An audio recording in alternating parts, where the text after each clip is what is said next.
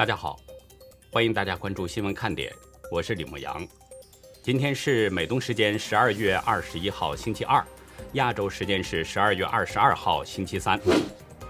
美国二十号报告了第一例奥密克戎死亡病例，死者是德州哈里斯县的一名五十多岁男子。截止到十八号的一周测序数据显示，美国感染中共病毒的患者当中，百分之七十三感染的是奥密克戎。法新社二十一号报道，欧盟执委会在声明中表示，疫苗通行证的有效期定为九个月，从二月一号起正式实施。如果距离接种第二剂疫苗的时间超过九个月，必须打加强针。不过，这项措施要经过欧盟的成员国批准才能生效。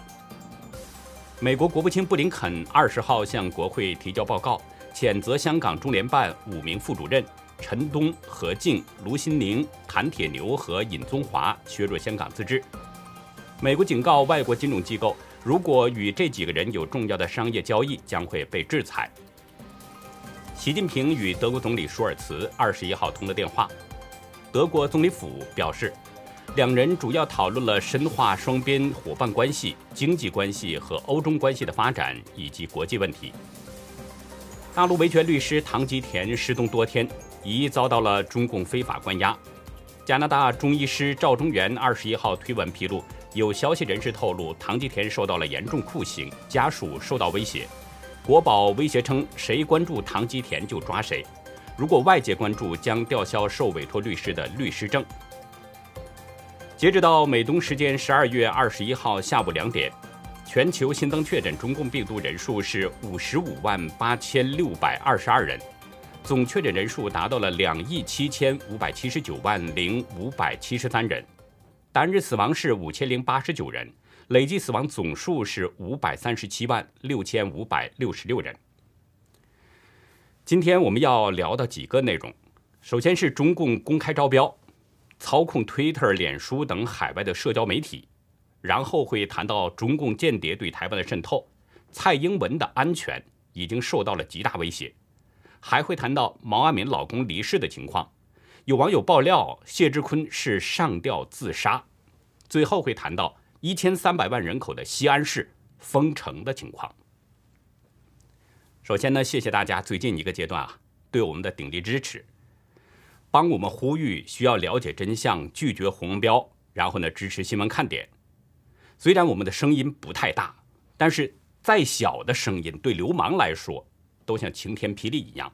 所以呢，需要大家继续帮我们发声，持之以恒地曝光他们不敢见光的这些行为。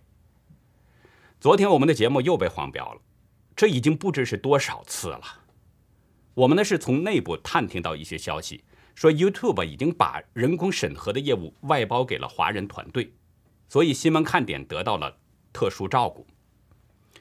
我不确定这个华人团队的背景，但是通过他的行为可以看见他的颜色。我也不确定 YouTube 是不是被中共收买了，我没有掌握实证，所以呢下什么样的结论都显得有些武断。但是《纽约时报》独家披露的中共操控脸书和 Twitter 的情况，又让我不能不怀疑 YouTube 会独善其身吗？在昨天的报道中，《纽约时报》晒出了一份中国民间承包商赢得了上海市公安局浦东分局标案的报价单，单据中呢是逐项列出了服务项目以及价格。报道中表示，今年五月二十一号。浦东分局在网络上发布公告，寻找民间承包商，对所谓公共舆论管理投标。其中包括六大项，分别是境外社交平台注册、境外社交平台账号伪装及维护、境外社交平台账号落地、境外信息素材搜集、境外论坛账号注册、发帖等和制作原创视频。这六项服务当中。制作原创视频的费用最高，每个月是四万人民币，而境外社交平台账号落地是按次收费，单次九千八百元，其余的那四个项目呢是每月五千元人民币，六项的总价是六万九千八百元。浦东分局发布公告三周之后，有一家叫上海云林的公司中标了，他们自称只有二十名员工。根据领英上提供的资讯，上海云林的创办人叫魏国林。这家公司与跨国企业合作，为数字政府和智慧城市提供服务。《纽约时报》的记者和自由亚洲的记者都曾经致电魏国林和浦东分局，但是呢，他们都没有理睬记者的置评请求，或者是不接听电话，或者是听到记者的身份立即就挂断。而且在《纽约时报》的记者致电之后，浦东分局很快就撤下了那份文件。这种事情其实的确不好回应，承认了可能会遭到领导的批评，那不承认，媒体已经拿到了物证，所以面对外媒的质询，也只能是装聋作哑。但装聋作哑，其实就等于是默认确有其事。《纽约时报》没有披露是如何得到的这份投标书，但中共政府下架这份文件，更证实了文件的真实性。我们呢也可以通过这份文件管中窥豹，看看中共是怎么样在全球社交媒体上散播宣传信息和带动舆论风向的。招标文件中要求，供应商能随时提供境外社交平台相关的账号，提供给采购方，包括 Twitter、脸书等这些被中共封杀的平台，要求每个平台每个月提供大约三百个账号。因为中共网络运动的大部分工作都是在幕后进行，而僵尸号呢，可以自动生成内容，同时又让外界难以对它进行追踪。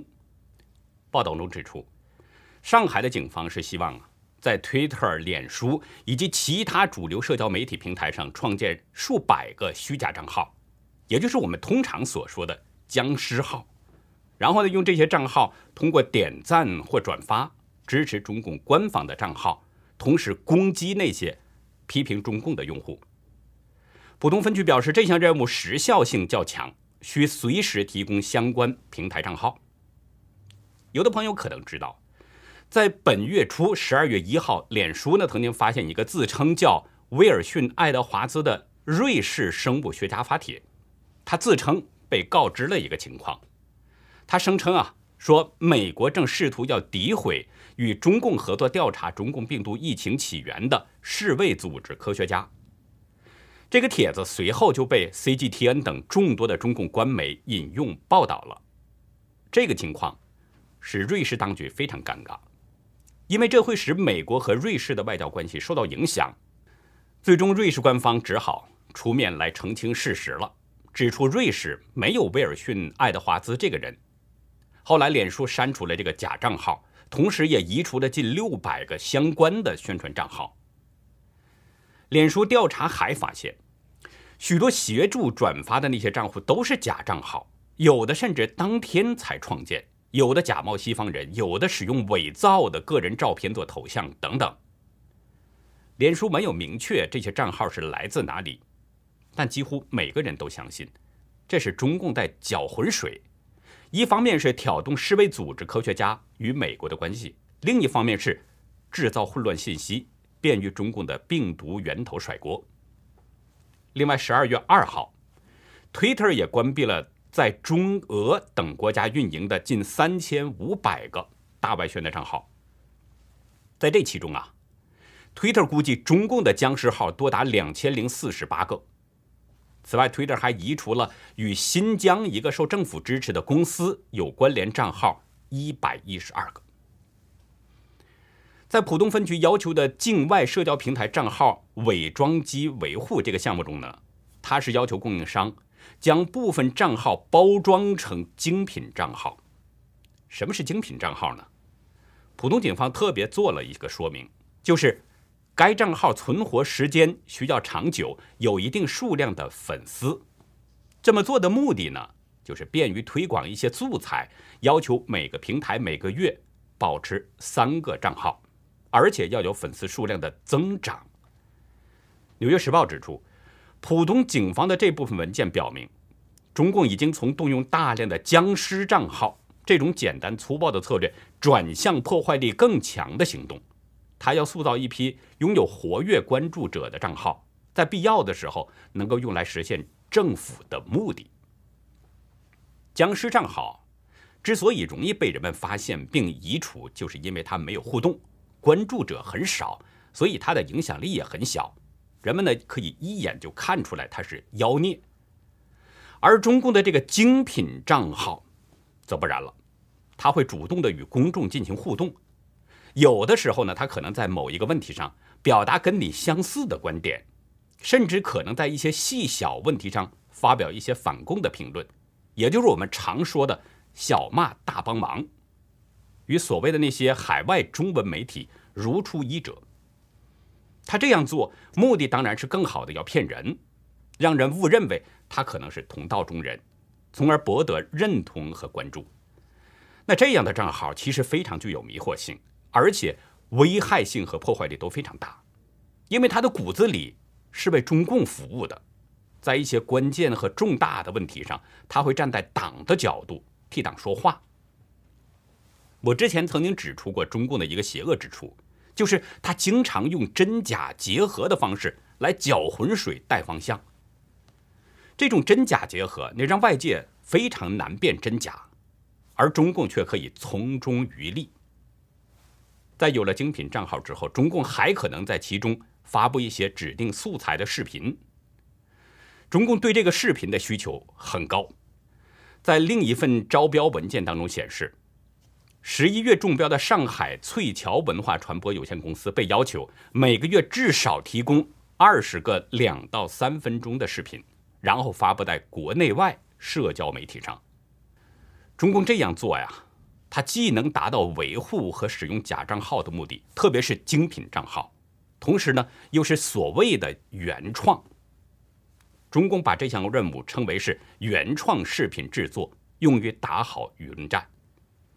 比如今年早些时候，大家都还记得，推特上突然出现许多描绘维吾尔少数民族成员过着幸福生活这样的视频，但是推特最终认定了这些视频都是来自中共，是中共发起的一场宣传运动。中国的这些做法表明了，他在海外进行舆论战的手法现在已经是越来越多样了，而且越来越不容易辨别。我们换句话说。中共现在变得更狡猾、更邪恶了，所以呢，希望大家在跟陌生人互动的时候，一定要加倍的小心，说不定可能就是中共的魔爪伸过来了。在浦东分局招标的服务项目当中，还有一项叫境外社交平台账号落地。这项任务要求供应商搜寻境外平台发布相关内容的账号，并利用技术手段。查找其在境内真实讯息，并获取该人境内信息。纽约时报表示，当局使用了中共网警中常见的“落地”一词，指的就是追踪社交媒体账号背后的真实使用者。相信大家都听说过一个词，就是“人肉搜索”这个说法，就是找到相关人的具体详细信息。中共的这个落地的说法，说白了就是人肉搜索。文章表示，中共网警越来越频繁地追猎和威胁发表意见的互联网用户。最初，中共是只盯着本地的社交媒体平台，比如2018年，中共拘留了一些翻墙的那些中国的推特用户，逼迫他们删除了自己的账户。但是现在，中国的目光已经开始扩展到海外的中国公民了。中共希望找到某些账户背后那些人员的身份，追踪这个账户与大陆的联系，然后呢，中共的警察对这个用户的国内亲人进行威胁，迫使他们删帖或者是删除账号，或者是威胁海外的这些中国公民为中共做事，还可能在他们回国的时候进行抓捕。大家想想，中共的这些做法是不是很可怕、很邪恶？他为了实施迫害各种网络间谍手段，不断的翻新升级，而且从国内扩展到了国外。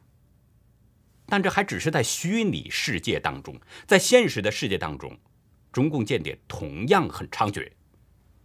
昨天，路透社引述台湾法院的判决和相关的媒体报道指出，中共在台湾的间谍活动已经进入了军方，甚至连蔡英文的特别卫队也被渗透了。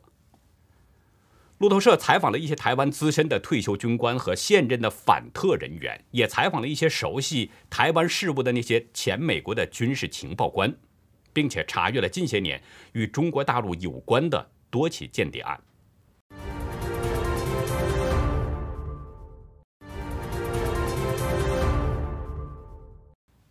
文章当中以谢锡章案作为例子，指出中共不遗余力地渗透台湾，目的就是破坏领导层的领导能力，腐蚀军方的战斗意志。同时呢，中共要收集台湾国防规划的细节，窃取高科技武器秘密等等。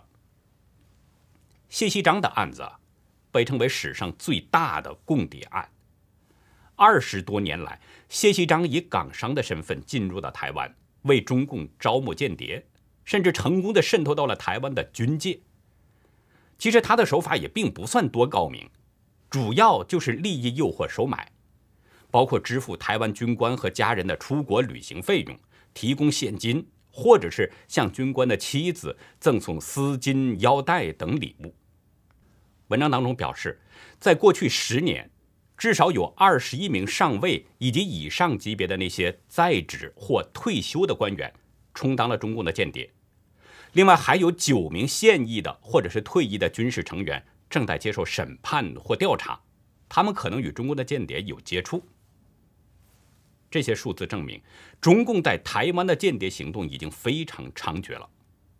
但其实还有更令人震惊的事儿，就是中华民国总统蔡英文的保安系统。也遭到了中共间谍的渗透。根据法院文件显示，一名退休的总统安全官员和负责保护总统的部队现役宪兵中校，今年早些时候呢，因为向中共的情报机构泄露了有关蔡英文安全的那些敏感讯息，已经被定罪了。这名宪兵中校泄露的信息，包括一张手绘的总统安保中心的组织结构图。以及守卫总统府和蔡英文住所的高级安保人员的姓名、职务和工作电话。大家知道我在美国没有蓝绿之分，我只说这个事儿。不管蔡英文如何，也不管你是不是喜欢他，是不是支持他，目前他都是台湾的领导人，这一点是毋庸置疑的。那么大家想一想。把他的安全资讯泄露给中共，这意味着什么？假如中共根据这些细作提供的讯息对蔡英文实施什么行动，那就是相当危险的。大家应该对美国斩首苏莱曼尼的事情不陌生。美军就是根据线人提供的准确情况，精准击杀了恐怖组织伊斯兰国最高指挥官的。如果中共也实施类似的斩首行动，那对台湾是极其不利的。从某种意义上来说，出卖蔡英文的安全讯息，不只是出卖蔡英文这个人，实际上这就是一种卖国行为。路透社指出，根据军法，现役的军官如果有犯下了严重罪行，最高可能被终身监禁，直至死刑。另外，这件事也说明中共间谍的这个渗透是非常严重的，更可以看出他的邪恶。为了达到目的，中共可以不择手段，用卑鄙下流来形容，都是对他的美化。上个周六，我们提到了大陆前知名歌星毛阿敏的老公谢之坤猝死这件事，觉得非常突然，甚至有些蹊跷。今天看到推特上有网友在传一个消息，谢之坤很可能是被刺死，跟上周的说法几乎是一样。在推特上的人们在转发一个截图，上面的文字直言毛阿敏的老公是上吊自杀的，而且文字的后半部分还做出了一个预言，估计亿万富翁出现意外的情况会多起来。在截图当中，文字显示。与南方某某周刊的老朋友喝下午茶时，谈到了谢之坤死亡这件事。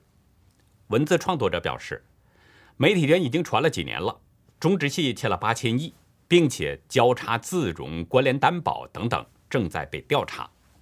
而谢之坤在这个时间突然发生心脏病，感觉太巧了。那位朋友表示呢，谢之坤不是猝死，使用健身绳上吊死的，原因是中直系的窟窿实在补不上了，爆大雷了。这个消息外界啊无法进行证实，所以呢，我们仍然要当做小道消息来对待。不过小道消息啊，常常有中共的内幕，而且可信度还是比较高的，只是没有办法证实而已。上周我们在报这个消息的时候呢，我就提到了财新网的报道，他报道谢志坤猝死时，在标题当中特别点名是六十岁。令人感觉到奇怪，似乎是在暗示什么。就在当天，有一些小的媒体呢，就出现了一种说法，说谢志坤是被刺死。因为是小媒体的消息嘛，而且我们也没有证据证实，所以对谢志坤的真实死因，我们说的是比较保守的。那现在看来，两个不同的消息源都提到了谢志坤的死因，可能不是自然死亡。换句话说，谢志坤真的有可能是被刺死。不过我还是要加一句：事情的真相究竟如何，恐怕只能停留在传闻的层面，外界很难得知真相。如果这个截图中说的情况是真实的，那么后面的那个预言部分就相当可怕了。未来可能会有不少亿万富翁出现各种意外。文字中表示，大家可以等着看陆续爆雷的新闻。因为这次金融摸查，暴雷预警的千亿级的就有二十多个，所以未来估计跳楼的、跳河的、上吊的亿万富翁排成队。再重申一次，我无法确定这个截图中说的内容是真是假。说真的，不希望是真的。尽管这些亿万富翁呢是背靠着中共捞的钱，但我也不希望他们被中共逼得跳楼、跳河、上吊。至少他们。是一条人命，这也对那些希望跟着中共发财的人呐是一个警钟。其实像这样的警钟已经不只是一个了，前面已经有了很多背靠中共发财，然后被中共割韭菜，甚至被中共取命的先例。我觉得呢，大家应该从中看到一个事实：中共真的是个魔鬼，谁走近他，谁就会倒霉。也许当时你是沾了一点中共的光。靠着中共的政策赚了一点钱，但同时这个人的把柄也已经被中共给抓到了。而当初赚到的那点钱，其实就是中共下的毒饵，随时都可能毒性发作。轻者可能被割韭菜，同时被关进监狱；重者不仅要被中共谋财，还很可能被害命。最后呢，再说说疫情情况。现在西安的形势很不妙啊！陕西省政府在今天的疫情防控会上表示，西安出现了隐匿性传播，并形成了一定规模的社区传播，目前已经扩散到咸阳、延安、东莞和北京等地区。对于社区传播这个呢，人们听到的比较多，指的就是在社区或者是本地传播，可以找到感染的源头。但是这个隐匿性传播，当局没有做说明，好像是一个新发明的说法，意思呢像是说查不清病毒来源，患者莫名其妙的被感染了。如果是这样的意思，那就可以推断是当局在推卸责任，对外甩锅了。而事实上，这种甩锅的可能性还真的是很高的，因为西安的情况看上去已经很严重了。截止到当地时间今天下午四点。西安市共排查了密切接触者八千五百七十二人，次密接触者一万八千五百二十人。目前已经划出了一个高风险区和十三个中风险区。陕西疾控中心表示，对已经确诊的三十六例本土病例，经过基因测序，全是德尔塔变异株。提醒大家一句，对中共的说法呢，需要格外注意。他说是德尔塔变异株。但究竟是不是，外界并不清楚。目前全球几十个国家都在流传奥密克戎，奥密克戎的传播性远远的高于德尔塔。大家还记得我在前不久的一次节目中，曾经披露了一位大连医生王主任的电话录音。那个王主任表示，当时大连传播的病毒早已经是德尔塔加了，不知道后面有多少加号了。那有没有可能就是奥密克戎呢？咱们先不追这个西安疫情是不是奥密克戎了，就接着说这个疫情情况。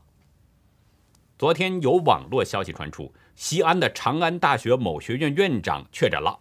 这个院长呢，曾经和四十名研究生开会，这些学生全部被拉走隔离了。据称，当局派出了大约十七辆救护车。网络上有一段视频，可以看到长安大学的校园内，许多闪着警灯的那些救护车在缓缓地行驶。视频的拍摄者一边拍一边说：“我的妈呀，这怎么这么多救护车呀？不知道这得有几十辆，好吓人呐！怎么了？我们学校完了完了！”咱们学校，据了解呢，西安目前所有的中小学、幼儿园已经全部停课了，复课的时间没有通知。市民如果想上班，那么必须要持有四十八小时之内的核酸阴性证明。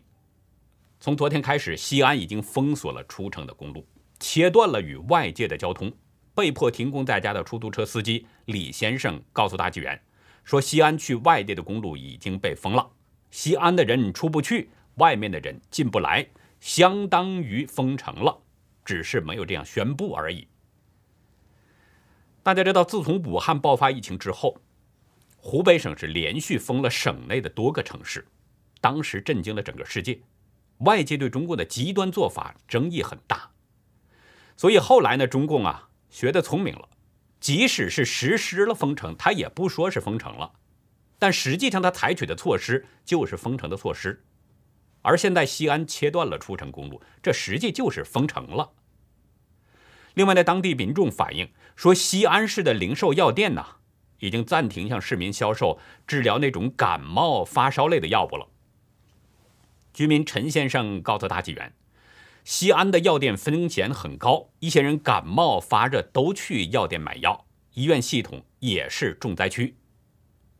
周女士介绍呢，西安好几家医院，包括航天医院、交大一附院，还有二附院，都停止了门诊。不卖感冒发烧的一个药物，怕的呢是人们感染了中共病毒之后盲目治疗，这个倒是可以理解。但是医院停止门诊，这个情况就严重了。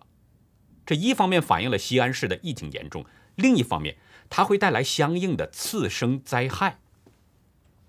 昨天，《新京报》报道了一位西安市雁塔区居住的戴女士，她的求助，因为患有晚期尿毒症呢，戴女士每周需要做三次透析，但是从十九号开始，小区就被封控了，一直到昨天已经四天了，没有做透析，今天什么情况还不清楚。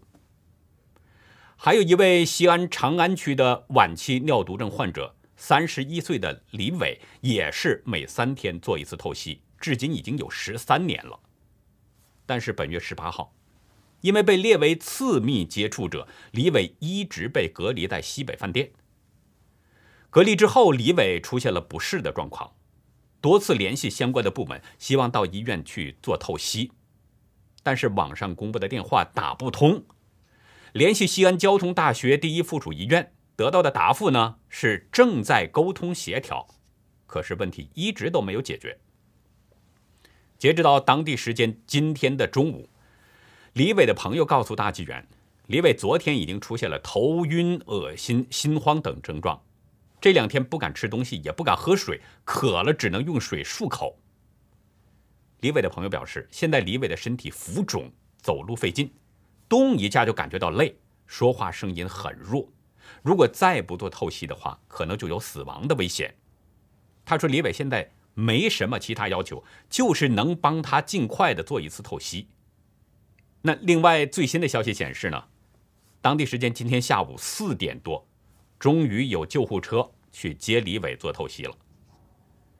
这是我们目前了解到的情况，不知道一千三百万人口的西安市还有没有这样的情况呢？十九届六中全会之后，习近平与江泽民、曾庆红之间呢，在四个方面。有了更激烈的博弈。